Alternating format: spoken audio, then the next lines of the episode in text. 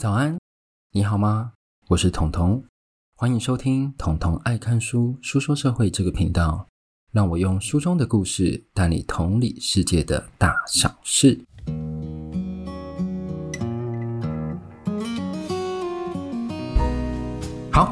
欢迎回来，我们今天要录第六十四集。那今天这一集呢，就是无法在中国上映的一集，所以大家安心听好不好？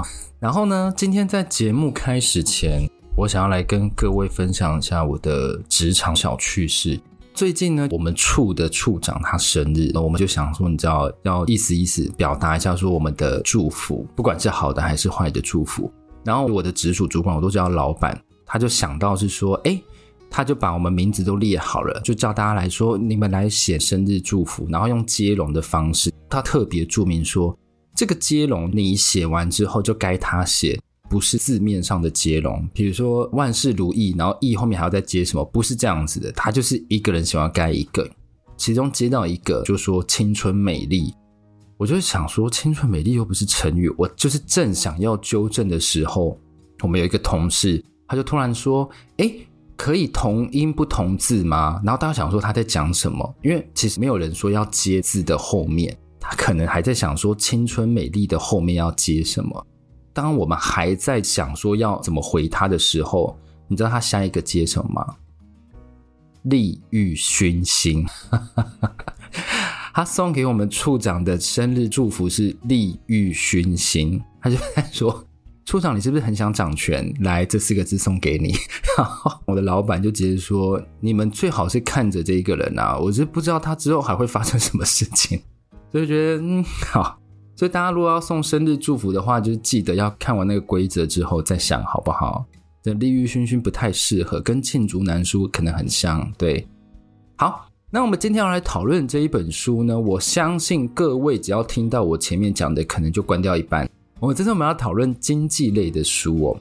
那经济和社会其实他们是很像的类型哦，只是一个是用数字来表达社会状况，一个是用反复的实验来观察这整个社会现象，所以他们两个我自己觉得他们是一体两面的一个科学。那我之前在我的 Instagram 上有跟各位分享说，诶，有一句话让我思考很久，就是科技的进展应该是让物价变得更便宜，但为什么我们的生活成本会越来越高呢？所以那时候我看到这个话的时候，我其实就是，诶，我从来没有去想过这样子的矛盾诶。你看啊，如果想我们当初 4K 电视在出来的时候是爆炸贵，一台可能十万什么的，但我们现在买 4K 电视很便宜耶。对啊，而且绝对是比两三年前还要再便宜很多。那个时候我记得要十万，现在可能五六万、四五万就有一台 4K 电视了。或者是我们就一直拿电视来讲好了，液晶荧幕刚出来的时候，我相信大家都差不多年代的啦。如果有经历是那种很厚的那种电视，换到液晶电视，那时候你能换到液晶电视就真的是很炫炮。所以大概是十年前，那个时候液晶电视的价格，我相信非常的贵。但是呢，我们现在来看，觉得说液晶电视很便宜呀？为什么？因为科技的进步应该是让我们用更少的钱可以买到更多功能、CP 值更高的东西。所以换句话说，科技要让我们陷入什么？通货紧缩，通货紧缩什么？就是我用越少的钱，我就可以买到越多的功能啊。对，但为什么世界各地的通货膨胀一直在扩张呢？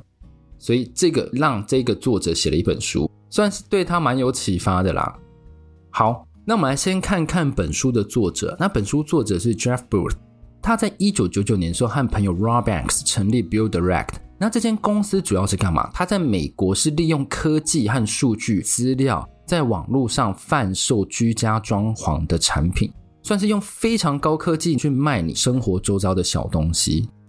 但是呢，他在经历过我们都知道两千年资讯泡沫嘛，那在二零零八年有雷曼兄弟倒闭的金融海啸，所以 Jeff b o o t 他在二零一七年辞职。因为可能这间公司一直以来，因为这些的冲击，让它的营收一直没有办法提升，甚至一直下滑。但是呢，其实这间公司它一直在经营哦，它只是退出了经营层，但是这间公司本身还有在经营。所以大家如果有兴趣的话，可以直接去看 Build Direct，你可以看一下它是在贩卖什么，它就是居家相关的产品。那我们回到作者，他在二零二零年他出版了第一本书《The Price of Tomorrow: Why Deflation is Key to an Abundant Future》。这一本书就是我们今天要讲的英文版。我会把这本书的观点呢分成三个部分来跟各位说。那我决定这一次要先把三个部分的标题先念给各位，然后让各位有个心理准备。第一个呢是谁在引领通货膨胀？那第二个呢是来点爆炸性的创新好吗？然后第三个呢是单纯的解答。好，我们就这三个脉络来讲这一本书哦。然后回到第一个，谁在引领通货膨胀？其实答案就一个字：债，就是用债去养世界的经济成长。两千年的时候，世界的债务总额其实才六十二兆美元，当时的经济总量是三十三点五兆。从两千年到二零一八年的世界经济成长，我们其实慢慢这样成长，成长到了哪里？八十兆美元。再回去跟两千年比来看的话，其实我们成长了两倍多。其实这样听还不错，但是我们又要再回头去看，诶，那我们的债务总额呢？不好意思，我们债务总额也增长到了两百四十七兆美元以上。所以等于是说，如果世界要实现四十六兆美元的成长，我们需要一百八十五兆美元的债务去推升我们的经济成长。而且这些数字是在疫情前、疫情后的是更可怕的。那我这边就是以书为主，所以我就不会去调那些资料这样子。那我刚刚前面是不是有讲，科技的进步其实应该要让什么产品更便宜，大家职位会越来越多被取代。大家如果其实有在看节目，就一直有那种标题。未来的十大被取代的产业，然后呢，东西呢也会越来越便宜。我们应该要一步步迈向通货紧缩，但就正是因为这样相反的走向，所以呢，很少政府会想要解决核心的问题。核心的问题就是科技越进步，我们花的钱更少，可以去买到功能更多的东西，但是我们现在却要花更多的金额面额去买一样的东西。对，这就是问题。为什么会这样子？那要解决核心问题，其实一个方法是什么？让自己的科技维持在霸主的位置。你只有不断的创造新的需求，才会让大家很想买。大家都想买东西，才会花越来越多钱去追随。那另一个是什么？债，就是印钞票。尤其是在疫情下，各国举债，刚刚不是讲速度非常快，而且那个时候哦，大家都没有生产。你没有觉得很奇怪吗？股票是屡屡创新高，诶。对，然后之前美国有公布 CPI，CPI 就是消费者物价指数，然后它是 Consumer Price Index 的缩写。它那个时候预测那一个月哦，它的指数是八点三趴，比预期高出零点二百分点。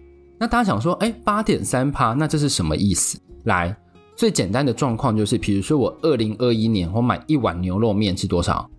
一百五十元。但是呢，我在二零一一年我买一碗牛肉面怎样？只要一百元，这样其实它就是 CPI 的意思。你用更多的钱去买一样的东西，所以当这个数字出来之后，比分析家预期还要高。其实你一个月就涨了八点三八，是很高很高很高的。换言之，就是你从一号过到三十号，你发现你要多付八点三八的钱才能买到一样的东西，这是很可怕。所以很多人会用 CPI 去换什么通货膨胀率。所以那一天的美国道琼股票指数直接跌掉了一千三百点，我心情先平复一下。但是就像我刚刚讲的，我们真的有一直在生产吗？疫情下我们没有生产，股票一直创新高、创新高、创新高。那我们真的是因为非常努力工作，或是有划时代的科技进步，才导致我们的股票屡屡创高吗？不是，我们不过是在跟什么未来借钱。我们用借来的钱来做假性的通货膨胀，等于是说我们一直在用明天的钱来还昨天的债。这样听起来好像是说各国都这样用，但是其实是因为我们一直一直去印钞票，导致什么？明天的，比如说假设是美元，明天的美元价值一定会比昨天的还要低啊，对啊，因为我们用更多的供给量去印这些钞票，这个会有一个观念，大家可能要记一下。我们会用未来更低的价值的货币去还昨天更高成本的债，是不是睡着了？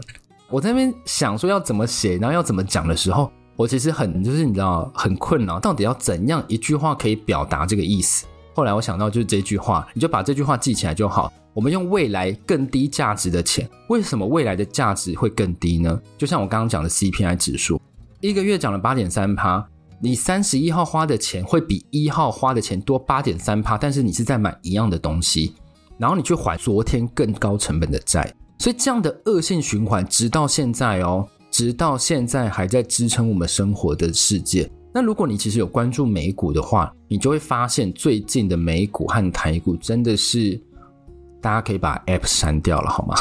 只要一公布一个指数，大家就是继续下滑。现在其实我们就看那个纳斯达克好了，它已经快跌破一万点了。那疫情高峰的时候，大家都觉得说它会到一万五千点，它现在已经快跌破一万点，可见那个时候印钞票真的印得太过头。尤其是货币，其实跟黄金已经脱钩了，所以已经没有任何东西可以去支撑这个货币。支撑这个货币的是什么？政府的信用。大家觉得美国不会倒，所以你就一直印钞票吧，所以才会导致美国现在升值，那个亚洲钱都被美国吸走了。我们又有可能回到一九九七年那个时候的泰国金融危机哦。那我这边再举一个比较具象化的解释，是关于美国的。那一九七零年的美国每小时工资是三点二五元，那今天美国每小时的工资是二十五美元，听起来好像很多，但是他们的购买力是一样的，购买力是一样的，所以大家可以想一下，这涨了多少倍在 CPI 指数。好，那如果我们一直这样，一直这样，债务一定有可能爆啊，这是很有可能的。我最近去查政府的债务占 GDP 几趴这件事情，因为我就想说，对于债这件事，我一直以来都很有兴趣。然后我就去查日本，因为我一直觉得日本会倒。我不是在唱衰日本，但是我一直觉得日本可能会经济泡沫。那我们来看，二零二一年日本是两百三十七趴，它是世界上第一名。第一名的意思是什么？它的公共债务占 GDP 的比例是最高最高。第二名是希腊，然后第五名是意大利。那我们就想说，台湾，台湾到底在哪里呢？台湾在一百四十七名哦，两百多个国家，台湾在一百四十七名，所以台湾的公共债务占我们的 GDP 其实是非常非常不高的，是大概三成多左右。所以台湾的经济体质和状况，相比于其他，像比如说日本，甚至是欧美很多国家，都算是健康的哦。好，再来下一个主题，就是来点爆炸性的创新。就像我刚刚讲到的，除非你有划时代的科技，大家想要追随去买，才会比较想花更多的钱。那作者提到了非常非常多定律，来，我来跟各位讲，这是第一个定律喽。第一个定律，摩尔定律。摩尔定律它观察到什么？一块印刷的电路板上，电晶体的数量每一年都会增加一倍，所以经过反复的修正之后，电晶体的数量大概每十八个月就会倍增。因为不会一直都是以一年一倍、一年一倍这样的状况，所以他们就是可能有时候它是一个曲线，有时候高，有时候低，有时候高，有时候低，所以它平均下来大概每十八个月就会倍增一次。但是价格呢，会以每年二十一趴的比率下降，所以渐渐发现，其实到后期他们的增长速度越来越慢，不像之前倍数增长。但是其实我们已经进入一个什么学习和改进的加速周期哦。这一个趴它会分成三个部分，第一个就是科技，我们刚刚讲的，然后它里面有讲到科技是什么？第一个有我们最熟悉的自驾车，大家都在讨论，大家都在投入这件事情。第二个是什么？AR VR，AR VR 这件事，苹果也是非常努力在进行这件事情。还有 Meta，其实目前来讲应该算是比较领先的部分，但是我们都不知道会不会变成一个划时代的应用。然后第三个呢是 3D 炼印。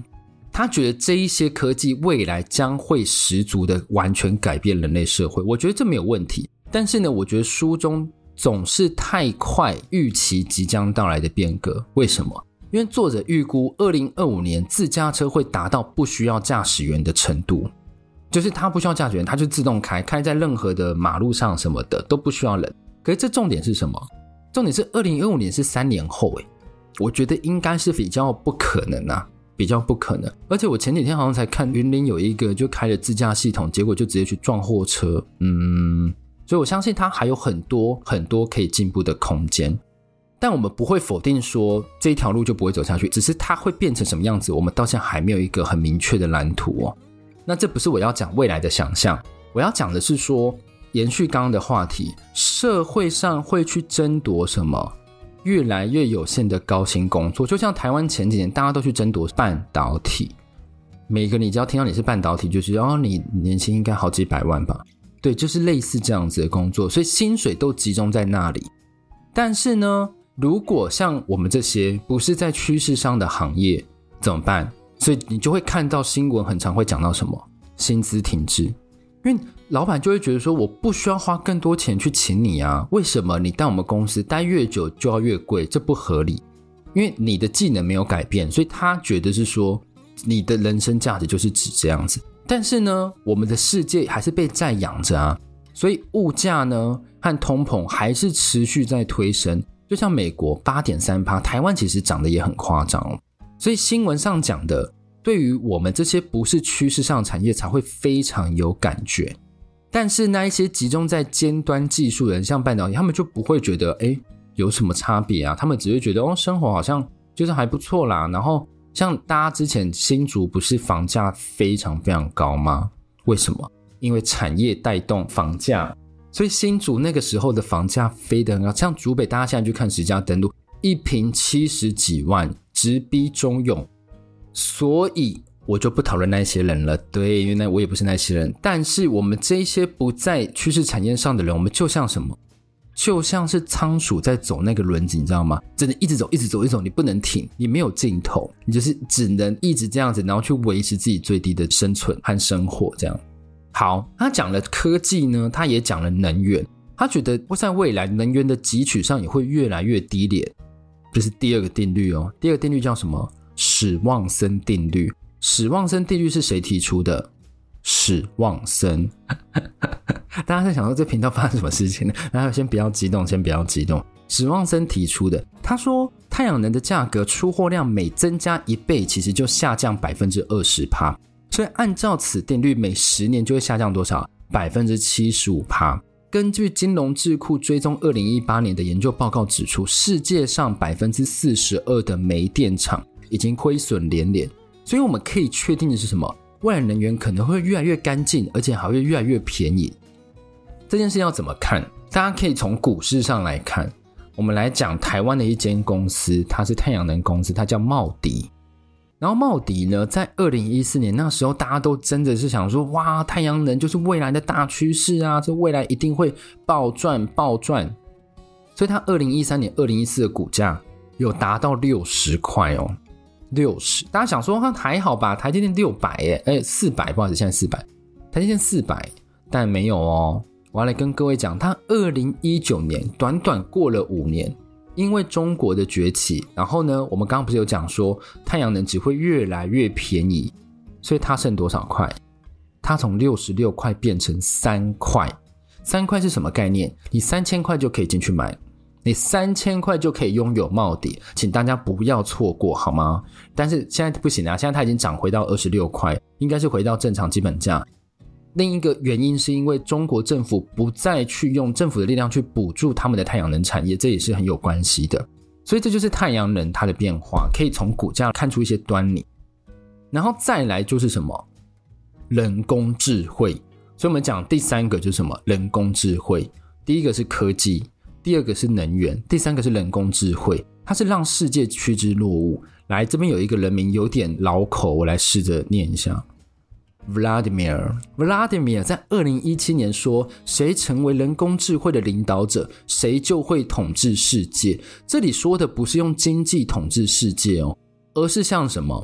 就像我频道里面讲过一本书《一九八四》，它就是欧威尔式的制度去管理世界上每一个人，透过人工智慧将所有资讯资料拼接在一起，你的人物就是你的 identity，就是你的人物识别。那这件事现在谁做的最好？书里面有讲，中国做的最好，中国是做的最好的哦。他只要扫你的脸，就可以知道你所有的分数、你的健康码什么的，你全部的东西都在政府的掌握之中。所以中国是在这方面是做的最好。它越来越靠近一九八四，所以人工智慧在中国真的是被用得淋漓尽致。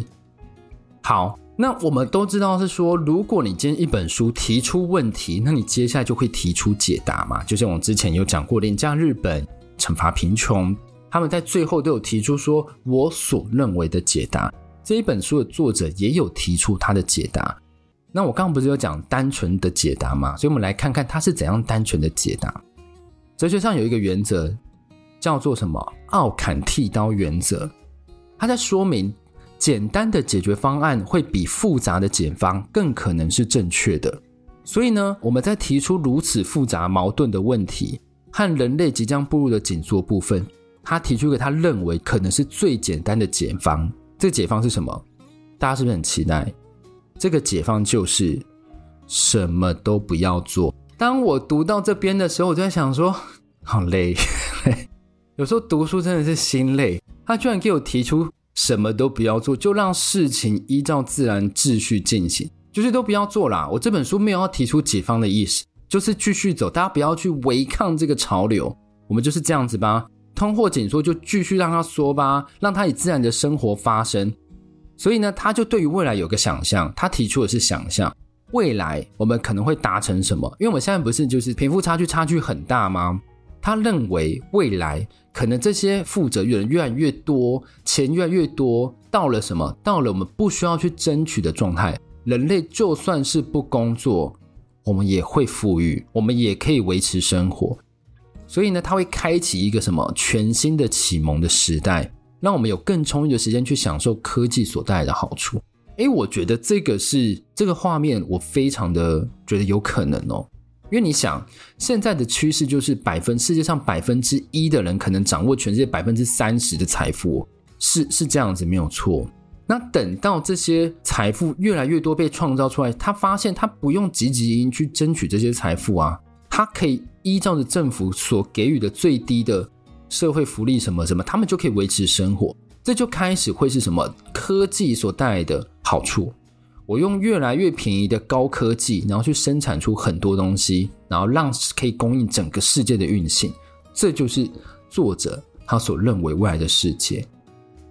好，然后以上呢，就是我读完这本书所归结出来的三点。那老实说呢，这一种书在市面上真的太多太多太多太多，像什么二零三零经济大悬崖啊，什么什么的世界世界怎么走啊，什么什么之类的，它贩卖给你其实一种什么预测的趋势，它其实不需要很准确，而且有时候呢，有些人是要贩卖什么灾难感或者是安心感给你。这本书我觉得比较偏向安心感，但有些是贩卖灾难感给你。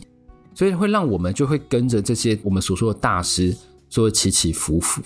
那我自己呢是蛮认同这个作者他所提出来的未来的景象。未来我们可能不需要再这么汲汲营营，我们未来甚至工作可能，既然我们现在不是已经有越来越多国家提出说一周工作怎样四天吗？对，我觉得可能未来工作的日子会越来越少。